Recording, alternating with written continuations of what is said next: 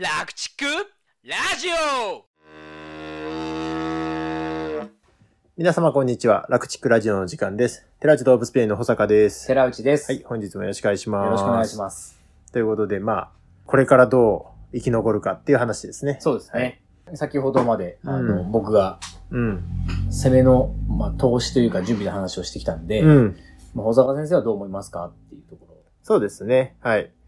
うんと、質問いただいたのが、牧場の後継者の学生さんっていうことなんで、若い人に対してっていううん。回答になるんですけども、僕もその、すごい経営のことをしっかり考えながらやってるなっていう農家さんの特徴として、まず最初にやっぱりその、自分の農場のお金がどう回ってるか、どう入ってきてどう流れてるかっていうのをある程度具体的なね、数字でま、分かってる人っていうのはやっぱり生き残る確率は高いんじゃないかなうんっていうふうに思ってうんます。ただ、あと、多分学校で農業系っていうね、名乗るところで勉強したとしても、おそらくあんまそういうのって勉強しない ことも多いんじゃないかなってなんか、個人的な感想で思ってて。うんううんん。簿記3級取れるぐらいのみたいな。そうそうそうそうそうそうそう。そうです。それだったら小学部行けよみたいな。でも実際あの僕の知り合いでね、酪農家さんで、小学部出身の農家さんやっぱり経力ありましたもんね。うんううんん。っていう感じで、なんだかんだその、経営って数字をね、ちゃんと抑えてるかどうかってすごい大事だなと思ってます。うんはい。。で、まあ僕の知ってる農家さんでもその、ちゃんと農場を継続的に潰さないために頑張ってる人っていうのは、実家に帰ってきたタイミングでまずやった仕事が青色申告。うんううんん、あの、自分の農場のその決算を親にやれと言われて、うん。何もわからないまま台帳を記入して、うん。農協の人とかうん。税理士さんに言われるままなんか、あの計算書を作らされて、うんうん。っていうのを1、2年やって、で、やっていくうちに、あの、自分の今、親から給料ね、うん最初帰ってきてもらってるけど、こんなもんかと思ったんだけど、その、農場全体の決算書を見てたら、まあそらそうだよなって思うわけですよう。んこれしか払えないのは そうそうそうそう。当然だっていうそうね。そうそう。そこがやっぱり出発点かな。うん、そうですね。うん。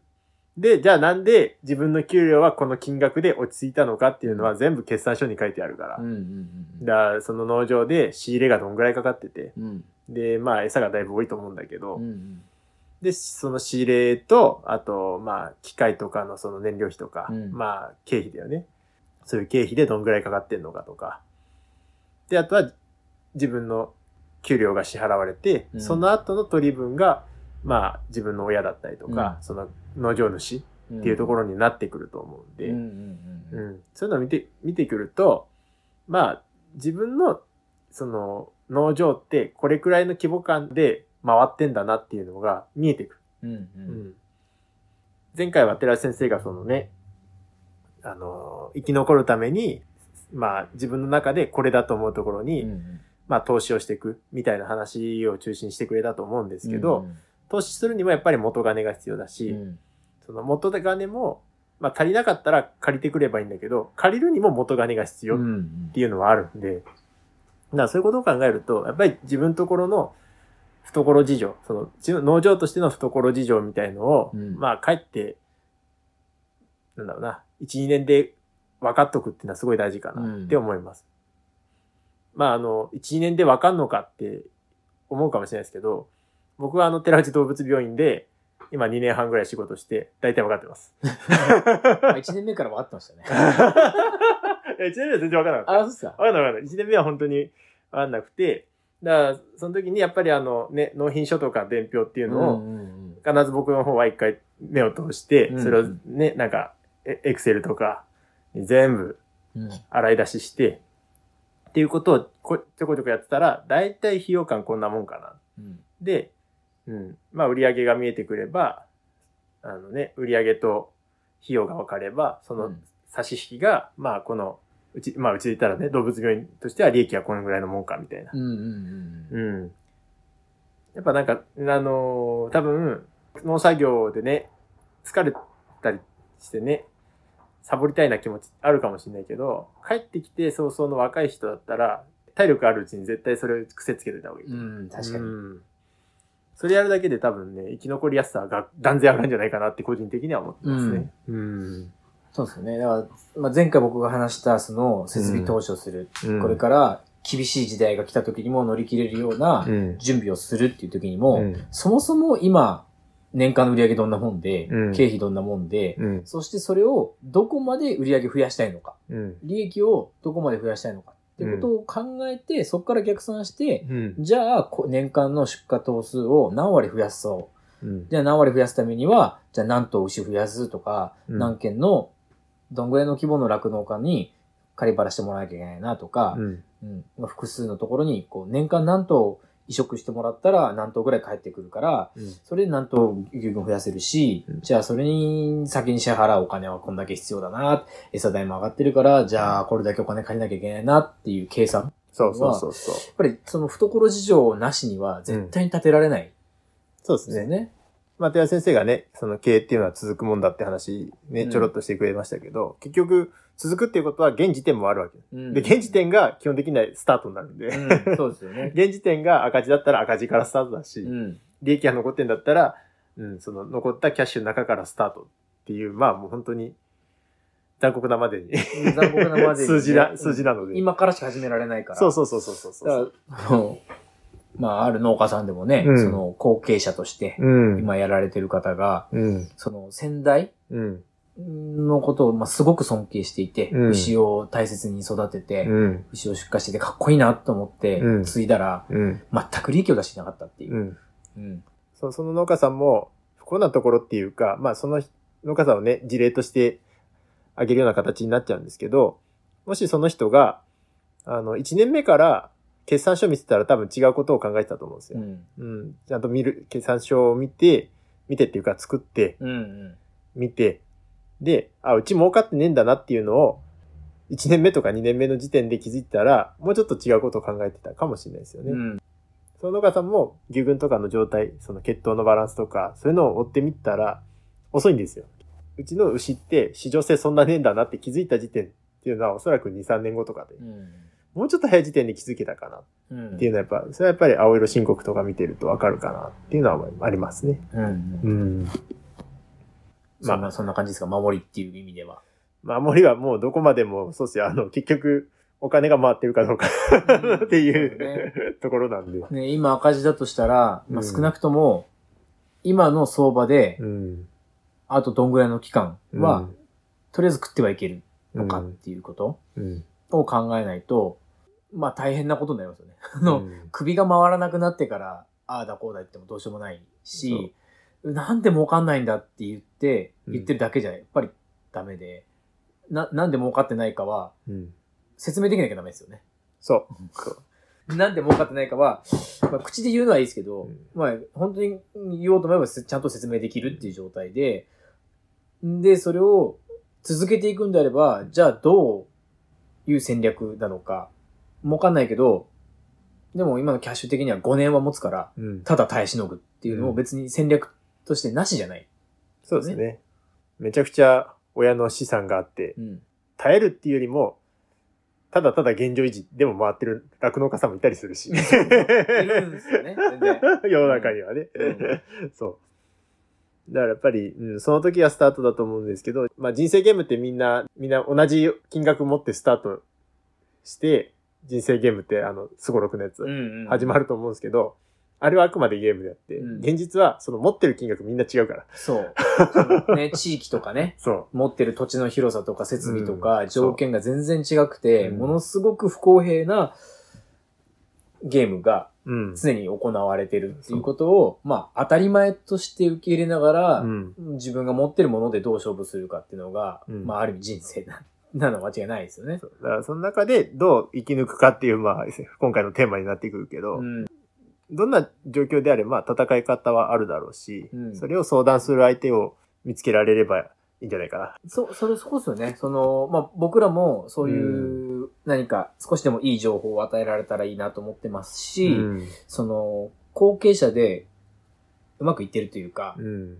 こう、引き継いだものはあまり良い条件じゃないけども、うんそれを、こう、うまく浮上させられた人たちっていうのは、うんもういろんな人に質問しまくって、うん。で、良い情報を得る。うん、で、やっぱり、まあ、ね、ちゃんとした人って言ったら変ですけど、うん。大体の人は、聞かれたら答えてくれますからね。そうね。う。うんん。自分のこと聞かれたら悪い気しないもんね。う。うんん。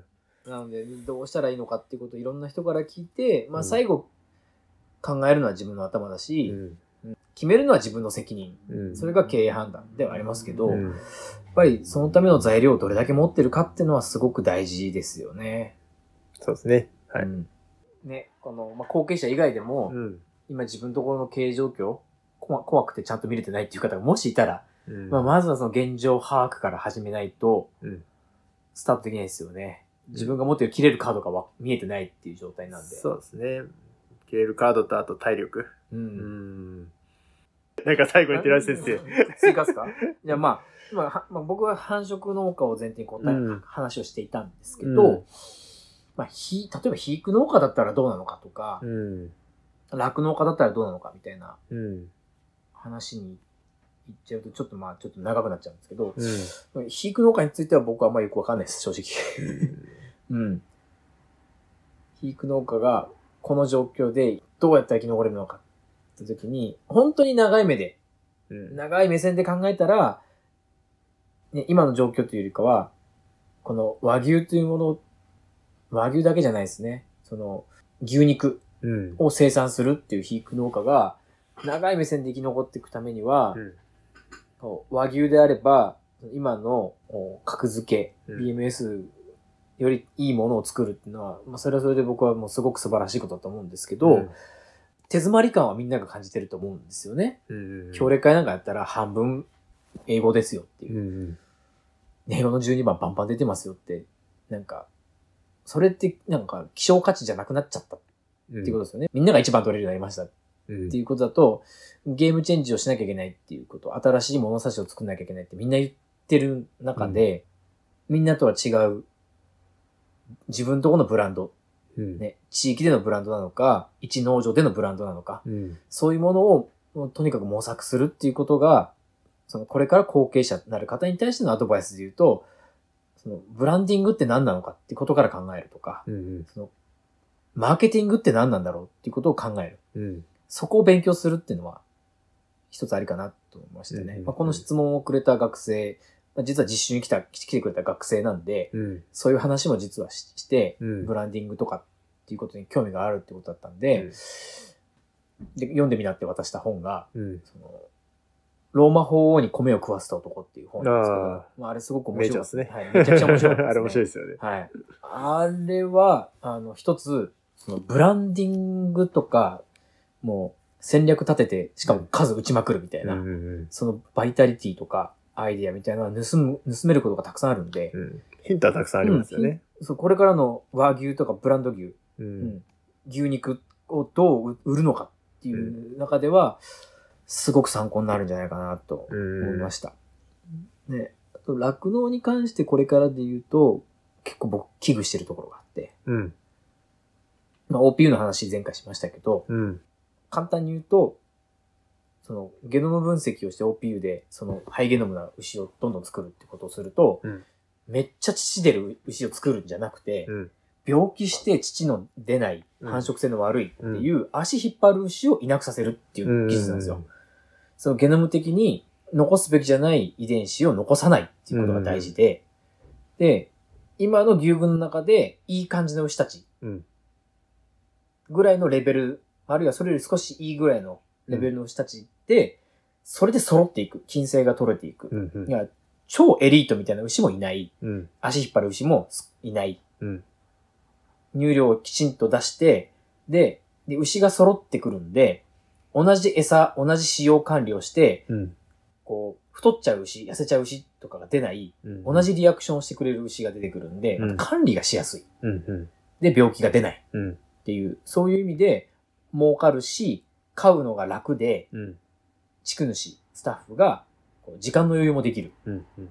ねやってることは今までと同じだとしても、うん。みたいな牛群を作るっていうのが、まあ、一つの目指す方向かなと僕は理解してるんです。うん。で、それを、まあ、全員がやらないにしても、うん。やる人がやってうまくいけば、真似する人がだんだん増えてきますよね。うんゆっくりとやる人が増えると、うん。まあ、それをやらない人との差がどんどん開いていっちゃうん。うん。う。で、やる人が増えていけば、まあ、いろんなサービスとか、餌の値段とかが、そういうや、利益を出してるところに合わせていくんで、うん。やってない人は相対的にコストがかかって、うん。経営が大変な農家になっていくんで、うん。生き残れないだろうなっうん。うん。ていうのが僕の認識なので、これは遅れないで、うん。誰よりも先にやるっていう必要はないですけど、うん。決して遅れることがなく着手できるように、うん。そういう知識とか技術を持ってる人、獣医師なり、きちんと相談できるような理解してる指揮者を周りに置いておく。うん。で、遅れないようにウォッチしておくっていうことが生き残れる酪農家の一つの条件なんじゃないかなと思ったりしてます。まあ結局、6、7頭絞ってた農家はいなくなったわけじゃないですか。そう、ちっちゃいだからのがダメなん、それと同じですよね。うんやっぱり今は、でも北海道で言えば、そういうね、6、7頭つないで絞っている人はいなくなって、うん。みんなフリーストールでね、うん。数百頭買いっていうのが当たり前になって、うん。まあそういう同じような流れはまた来るんじゃないかな。うん。別の形でね。はい。大規模化っていうのは一つの流れとしてあって、うんで全員が大規模化しなくても、うん。じゃあ小規模は小規模で残ったとしても、その数十頭っていう規模の中で、うんそのゲノムが、ゲノムで、えーの統制が取れたというか、うん。ゲノムで金星が取れて、飼いやすい牛たちで飼うっていう流れが一つ。大規模化とは違う一つの流れ。うん。ね大きいところが必ずしもやる技術じゃないんで、うん。まあ、そういう流れがあるなっていう話で、まあね、告知するつもりなかったんですけど、うんまあこういう話をあの実践してる農家さん北海道から読んで、ナスで勉強会を今ちょっと企画してるんで、12月8日なんですけど、はい。はい。まあ、興味ある方はぜひ来ていただけると。はいはい。あの楽畜ラジオを聞いてきましたっつったら、あの、僕らと写真撮れます。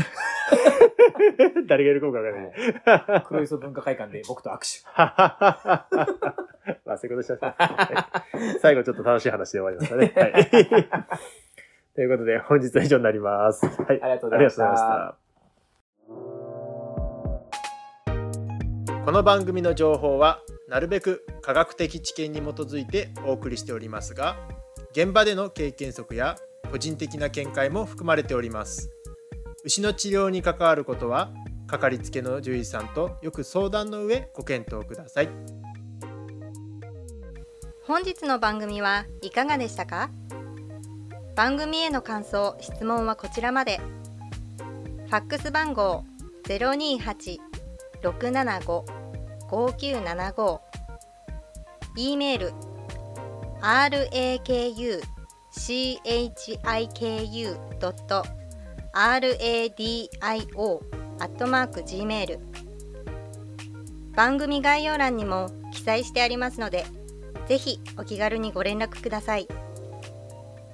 お参加今夜は